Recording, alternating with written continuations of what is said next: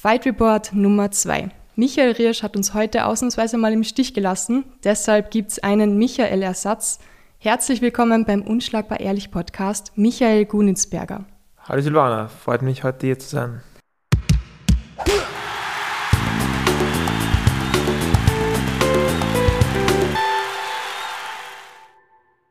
Freut mich auch. Gleich am Anfang einmal, wir sind halt nicht ganz so objektiv unterwegs. Der Michael und ich, wir sind gute Freunde. Wir haben uns im Sportwissenschaftsstudium kennengelernt, beim Lernen für die Biomechanikprüfung. Kann mich noch gut erinnern, ja. Da haben wir eigentlich mehr gequatscht als gelernt. Wir haben nur über Boxen gesprochen und das war circa vor sechs, sieben Jahren. Mhm. Ich war auch überrascht, wie gut du dich ausgekannt hast damals. Das war echt bemerkenswert. Für eine Frau? Ja, auch generell für einen Mann, das war wirklich viel, viel, viel Wissen, ja. Ich habe ihn davor bezahlt, dass er das sagt. Aber Michael, du sitzt nicht nur da, weil wir befreundet sind, sondern weil du die nämlich auch sehr gut auskennst im Boxen. Kannst du unseren Zuhörern vielleicht kurz erklären, woher dein Wissen eigentlich kommt und deine Leidenschaft für den Sport? Okay, das mache ich natürlich sehr gerne. Also, ich habe selber leistungssportlich geboxt im österreichischen Nationalteam, ähm, war mehrmals Staatsmeister, habe dann äh, später Sportwissenschaft studiert und längst den, den Master abgeschlossen und leite jetzt das Wettkampfkader im Gym 23. Und wie alt bist du, damit unsere Zuhörer wissen? Circa. Ich bin äh, 28 Jahre, werde bald 29. Also die 30 rücken immer näher. Erwähne das nicht so laut. Du bist ja selber Boxtrainer und am 19. Mai, da sollten ja die Gyms endlich wieder öffnen. Wie sehr freust du dich schon drauf? Ich freue mich total. Ich freue mich äh, wirklich sehr stark drauf. Ähm, wir haben ganz viele junge, wahnsinnig motivierte Sportler und Sportlerinnen und für die war es ganz schwer, vor allem im Winter draußen zu trainieren, in der Kälte. Haben aber viele trotzdem durchgezogen. Viele haben sich auch ein bisschen ein, ein Equipment gekauft, Boxsäcke, aber das kann man nicht mit einem Gym vergleichen. Äh, jetzt vor allem im Gym 23, was, was äh, beste Ausstattung hat, riesengroß ist. Ähm, also da freuen wir uns wahnsinnig, dass wir wieder dass wir wieder unseren Sport ausüben dürfen. Und vor allem die Wettkämpfe werden dann noch wieder starten und sind alle schon ganz hungrig und können, können kaum erwarten, da wieder, wieder anzutreten. Ein ausführliches Interview mit dir werden wir sicher auch einmal machen. Aber heute geht es ja im Fight Report um die Kämpfe vom letzten Monat oder vom aktuellen Monat. Letzte Woche war ja der Boxtrainer Isaac Kosaschwili zu Gast und wir haben uns gedacht, wir bleiben einmal beim Boxen statt MMA. Wobei wir das auch natürlich heute ein bisschen besprechen werden. Michi, welche Kämpfe haben die denn das Monat ein bisschen überrascht? Ähm, gestern zum Beispiel am Artem Haratunian. Das ist wahrscheinlich der, der stärkste Boxer ähm, deutschlandweit, muss man sagen. Der hat, ähm, oder das größte Prospect, fürs, fürs äh, größte Hoffnung quasi fürs, fürs Profiboxen, weil der hat äh, bei Olympia 2016 Bronze geholt, äh, 64 Kilo und das ist schon länger keinem Deutschen mehr gelungen. Also das ist eine große, eine große Geschichte. Und der hatte, ähm, hat gestern ähm, nach, langer, nach langer Verletzungspause wieder gekämpft und das war ein ziemlich interessanter Kampf, ähm, weil der Gegner, der spontan eingesprungen ist, ziemlich stark war und der, der Punktesieg vom, vom, vom Atem äh, in meinen Augen sehr stark gefährdet war und das wirklich nur eine sehr, sehr knappe Punkteentscheidung dann im Endeffekt geworden ist. Bevor wir jetzt aber voll mit den Profis durchstarten, du, wie schaut es denn beim Amateurboxen in Österreich gerade aus? Also unsere beiden ähm, Amateurhoffnungen, Alex Maurovic und Marcel Rumpler, bereiten sich hier vor ähm, für die Olympia-Qualifikation, äh, wo sie auch große Chancen haben, weil sie bereits einen Kampf gewonnen haben, beziehungsweise einen Freilos gehabt haben. Jetzt ähm, brauchen sie natürlich weniger, ich glaube einen Kampf, dass sie dann für Olympia qualifiziert sind weil die Weltqualifikation ausgefallen ist. Das heißt, die haben, haben ähm, große Chancen, sich für Olympia zu qualifizieren und stecken aktuell in der Vorbereitung.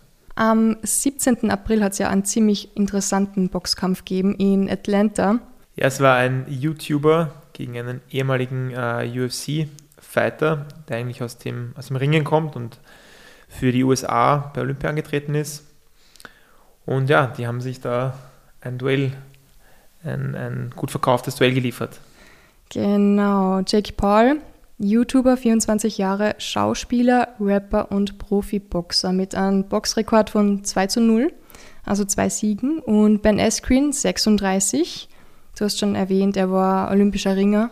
Er war der Champion bei Bellator und UFC-Kämpfer. Und die zwei haben sich gedacht, ja, sie machen einen Kampf. Es ist nicht der erste Kampf zwischen einem Boxer und einem MMA-Kämpfer. Die Frage ist, MMA, viele verschiedene Disziplinen, Boxer konzentriert sich natürlich nur aufs Boxen.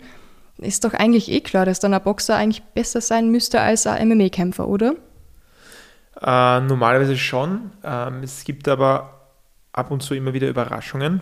Ähm, also die MMA-Fighter sind natürlich auch sehr fit und, und können natürlich auch, haben natürlich auch Ahnung von Boxen, aber sind, äh, sind klarerweise nicht so spezialisiert. Ähm, in dem Fall war es halt so, dass der Ben Askren eben aus dem, aus dem Ringen kommt und, und mit dem Striking nicht allzu gut befreundet ist, wie man auch eben in, in zahlreichen Videos davor schon gesehen hat. Das heißt, ähm, wenn ein, ein, ein MMA-Fighter, der mehr auf Striking sich konzentriert und fokussiert ist, da gegen den ähm, Jake Paul geboxt hätte, hätte es sicher anders ausgeschaut. Aber in dem Fall war es ein Co. in der ersten Runde. Und der Jack Paul ist einfach, ich denke mal, dass es ein Talent ist. Natürlich ist er kein, kein richtiger Boxer, aber er ist, er ist er, ja, von seinen Videos, was man sieht, seine Kämpfe, er trainiert, äh, trainiert anscheinend ganz gut, ähm, boxt ganz gut, bewegt sich ganz gut und hat natürlich auch sehr viel äh, prominente Unterstützung. Also immer äh, ehemalige oder aktive Profiboxer besuchen ihn, versuchen ihn zu, zu teachen, also ihm, ihm Sachen beizubringen und sind, sind teilweise eben auch ähm, recht überzeugt davon, dass er eben erst zwei Boxkämpfe gemacht hat. Ich habe gesehen, Snoop Dogg war auch dort dabei und Chuck Liddell. Ja, Justin Bieber. Also es hat ja auch 20 Euro gekostet, Pay-Per-View. Wurden ja 1,5 äh, Millionen Pay-Per-Views ähm, wurden verkauft. Anscheinend wurde da 75 Millionen ähm, Dollar eingenommen. Also für den für den dritten Profi-Boxkampf ist das wahnsinnig viel. Ja. Es ist, also man sieht, die Bezahlung geht nicht immer mit der sportlichen Leistung einher. Davon können voll viele Profiboxer vor allem am Anfang erst träumen eigentlich von so viel Geld. Ähm, ja, und bis auf den Mayweather ähm, wüsste ich jetzt nicht, ähm, wer wirklich so viel Geld verdient. Genau, da erinnern wir uns zurück an den Boxkampf zwischen Floyd Mayweather gegen McGregor. MMA-Kämpfer McGregor, falls das jemand noch nicht mitbekommen hat. Wobei der eben mehr aufs Boxen, ähm, wobei der eben spezialis spezialisierter ist äh, im Boxen. Und ähm, man hat aber auch gesehen, dass ähm, im MMA eben nur einzelne Hände, einzelne Sch Schläge äh, angebracht werden. Und das hat er eben sehr gut gemacht. Äh, McGregor konnte da auch einen, einen äh, linken Aufwärtshaken, äh, Schlaghand. Ähm, ein, treffen bei Mayweather. Also das ist, das ist etwas, was, was fast kein anderer ähm, Boxer sonst geschafft hat in der Form. Aber dann, wie es darum ging, eine Kombination zu schlagen oder in der, in der Halbdistanz, Nahdistanz, hat das Ganze schon anders ausgeschaut und wie dann seine, seine Kampfdauer, also der boxt ja, oder der kämpft ja normal, glaube ich, fünf, fünf, fünf Minuten, Minuten. Ähm, wie das ähm, vorbei war. Also in den späteren Runden ist auch ein bisschen ein Einbruch äh, gekommen. Der ist ordentlich gekommen, der Einbruch, das haben wir alle mitgekriegt, ja. ja kann man jetzt überlegen, war das Schlagwirkung oder war das die Kondition, aber es ist halt, es geht halt auch viel um, um Spezialisierung und so und da ist natürlich der Boxer in einem Boxkampf bevorzugt. Und beim Geld waren auch beide ziemlich bevorzugt. Eben 2017 war der Kampf und die Tickets haben damals zwischen 500 und 10.000 Dollar gekostet. Also durchschnittlich pro Ticket um die 3.000 Euro. Und Wahnsinn. ja, stell dir vor, McGregor allein hat damals 85 Millionen Dollar kassiert und Mayweather. Mehr als bei jedem UFC-Kampf, oder? Ist sowieso. Mayweather hat ordentlich abgecasht ja, mit Wahnsinn. 275 Millionen. Man muss dazu sagen, ähm, Floyd Mayweather hat wirklich schlecht ausgeschaut in dem Kampf. Ähm, das hat mich sehr überrascht. Das war eigentlich fast, fast peinlich. Er hat selber gesagt, dass er sich da kaum vorbereitet hat, nur dreimal die Woche trainiert hat mit Liegestütz und, und Sit-Ups. Hoffen wir mal, das stimmt. Und ähm, ja, er hat sich da in meinen Augen sehr schwer getan und musste dann wirklich quasi über die Brechstange, also mit Doppeldeckung nach vorne, musste den äh, über die Schiene brechen und, und konnte ihn eigentlich gar nicht wirklich äh, ausboxen im klassischen Sinn. Also das war schon mit wenig Trainingsaufwand sehr viel Geld verdient, ja. Ja, und allein das McGregor, ich glaube, das war bis zur elften Runde hat das geschafft, oder? Ja, sowas, ja, das waren die, die späten Runden. Ja, das alleine als MMA-Kämpfer so weit gegen so einen guten Boxer, mhm. ist schon nicht schlecht. Wahnsinn, ja. Er hat anscheinend laut Statistik auch mehr Treffer gelandet äh, als zum Beispiel Pacquiao, Manny Pacquiao. Arg. Also ich meine, gegen Manny Pacquiao war Mayweather top vorbereitet, das hat man wirklich gesehen, das war ein anderer, ein anderer Mayweather, aber trotzdem ist es sehr, sehr interessant. Dennoch ist irgendwie so, ja, vergleicht man nicht Äpfel mit Birnen. MMA-Kämpfer mit Boxer. Also ich glaube, sie tun sich auch deswegen an, weil ein Boxer im WWE wahrscheinlich null Chancen hätte mit dem Bodenkampf und mit den Beinen, aber ein MMA-Kämpfer im Boxen äh, schon äh, eine gewisse, gewisse Chance hat, weil er natürlich ähm, auch im MMA strikt. Und das, das große Argument oder das größte Argument, warum sie Boxkämpfe machen, ist, glaube ich, einfach das Geld. Irgendwie habe ich das Gefühl, es geht jetzt wieder voll in Richtung Antike. Bankratium war damals schon so wie das MMA, aber dann hat es die Frage gegeben, wer ist besser? Boxer, Ringer. Und jetzt ist MMA ja schon so eine eigene Sportart eigentlich, mhm. dass man da auch schon wieder die Frage stellen kann, wer ist besser, Boxer oder MMA-Kämpfer? Mhm. Ja, schwierig, schwierig. Ähm, also im Boxen sind sicher die Boxer, im MMA sind sicher die MMA-Leute. Wobei, ähm, ja, was man halt sagen muss, ist, dass äh, die MMA mit der UFC, finde ich, ähm, in der Hinsicht gut aufgestellt ist, dass es eben einen sehr populären und sehr prominenten Verband gibt und im Boxen da eben ähm, vier große Verbände dabei sind, was das Ganze ein bisschen undurchschaubarer macht. Jake Paul. Okay, wir haben da jetzt einen YouTuber. Ich habe den sehr, sehr, sehr lange nicht ernst nehmen können. Jetzt kommt er da, liefert so eine Show ab, ist wirklich sehr gehypt, auch, boxt nicht einmal schlecht. Wie geht das? Was sagst du dazu? Meine Erfahrung ist, ähm, das ist eben nur meine Erfahrung jetzt, dass es sehr viel um Talent geht. Also ähm, es geht auch sehr viel um Training, aber es geht eben auch sehr viel um Talent und es gibt Leute, die haben einfach ähm, ja, gewisse Qualitäten, die können sich gut bewegen und so wie es ausschaut, ist der, ist der Jake Paul da auch einer davon. Wobei man auch sagen muss, dass eben das Geld und so auch eine Rolle spielt, weil er hat eben und Popularität, er hat eben auch bekannte Boxer. Ich glaube, der äh, Leon Love vom ähm, vom Mayweather-Team quasi, war, war in seiner Ecke oder war in seinem Team. Ein ehemaliger äh, Gegner vom, vom Mayweather hat auch sehr positiv von, von Jake Paul gesprochen, hat sich den auch angeschaut. Ähm, das, das nächste ist eben, dass der Jake Paul, dass da auch ein gewisses Interesse da ist, ähm, dass, der, dass seine Kämpfe vermarktet werden. Das heißt, er bekommt auch äh, die richtigen Gegner zur richtigen Zeit. Also das war eben kein, kein klassischer UFC-Fighter, sondern eben ein, einer, der schon zurückgetreten ist der Ben Askren und der eben auch schon, ähm, der eben am, am, Ringen, eigentlich ein Ringer war, im Ringen spezialisiert ist. Das heißt, würde der jetzt stärkere Gegner bekommen, gleich am Anfang seiner Karriere und wird da zwei, drei Kämpfe verlieren, dann wäre es eh vorbei. Aber nachdem er da von YouTuber, so ehemaligen Fighter und das immer so sukzessive aufbaut, ist natürlich mehr, mehr Chance dabei, dass er die Kämpfe auch gewinnen kann. Er wird aufgebaut. Ja, er wird mit den richtigen Gegnern zur richtigen Zeit. Also zuerst war er YouTuber, dann war er ehemalige Fighter, die aus dem Ring gekommen vom MMA. Jetzt kommt vielleicht einmal ein ehemaliger oder ein schlechterer Profiboxer und dann kommt vielleicht irgendwann einmal ein, ein großer Fighter oder er macht so, dass er, die, dass er einen großen Kampf macht äh, gegen einen guten Boxer oder einen guten Kämpfer und dann die Niederlage quasi hinnimmt, dafür halt viel Geld macht. Das kann natürlich auch sein. Ist das jetzt eigentlich, glaubst du, die Zukunft? Boxer gegen MMA-Kämpfer, Fett abcashen, Show liefern und das war's? Ähm, ich hoffe nicht.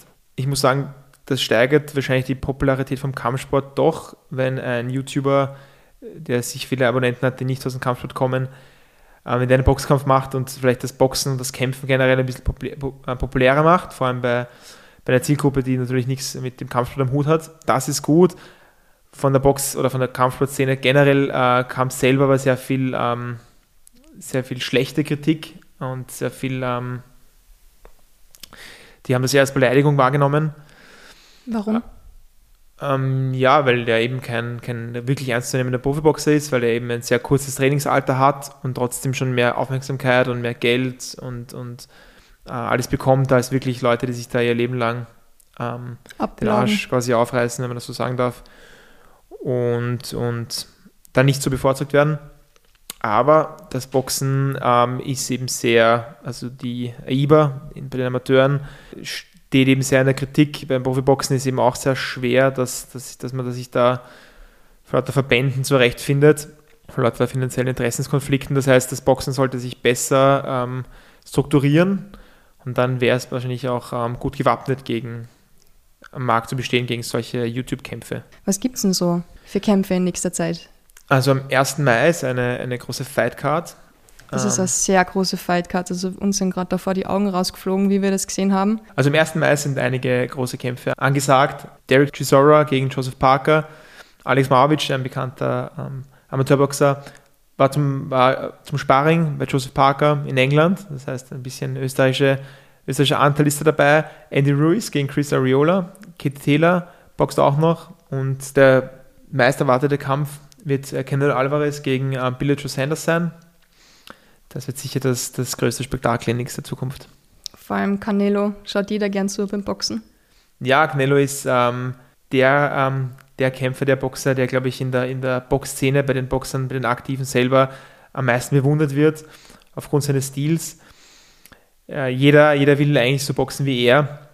Ist einfach ähm, ja, wunderschön wie aus dem Bilderbuch. Er setzt einfach die Basics ähm, perfekt um und ja, lasst alle anderen eben wahnsinnig, wahnsinnig schlecht ausschauen neben ihm.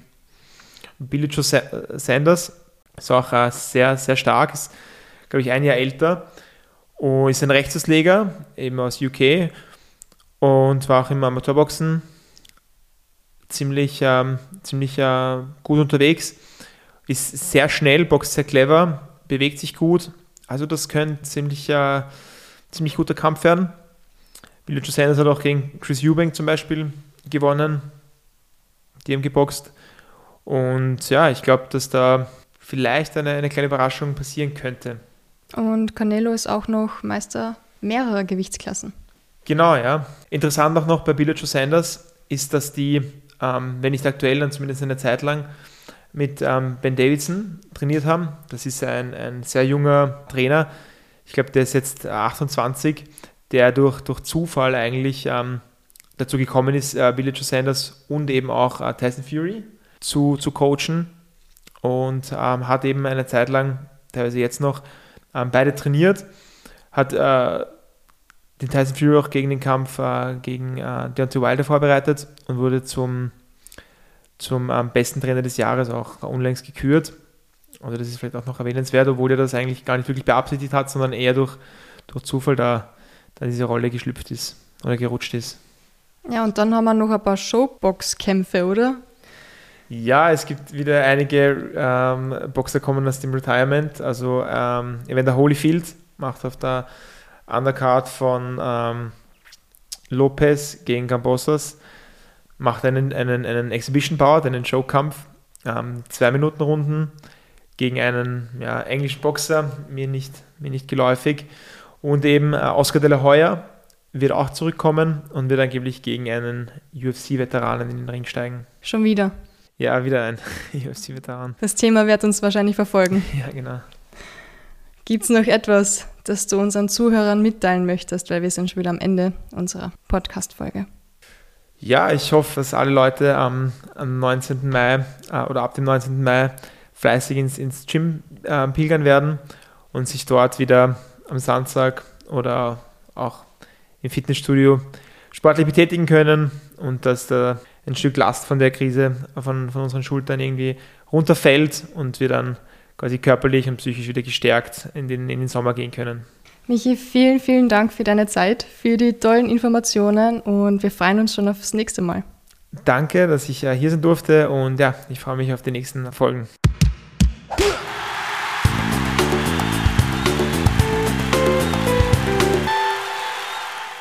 Das war unsere zehnte Podcast-Folge. Für Anregungen, Vorschläge und Feedback könnt ihr gerne jederzeit schreiben. Entweder über den Unschlagbar Ehrlich Social Media, Facebook, Instagram, Plattformen oder auch gerne per Mail unschlagbar.ehrlich.gmail.com. Nächste Woche gibt es ein neues Monatsthema. Welches, das verrate ich jetzt aber noch nicht. Stattdessen allen einen guten Start in die neue Woche. Haut's rein und bleibt's unschlagbar ehrlich.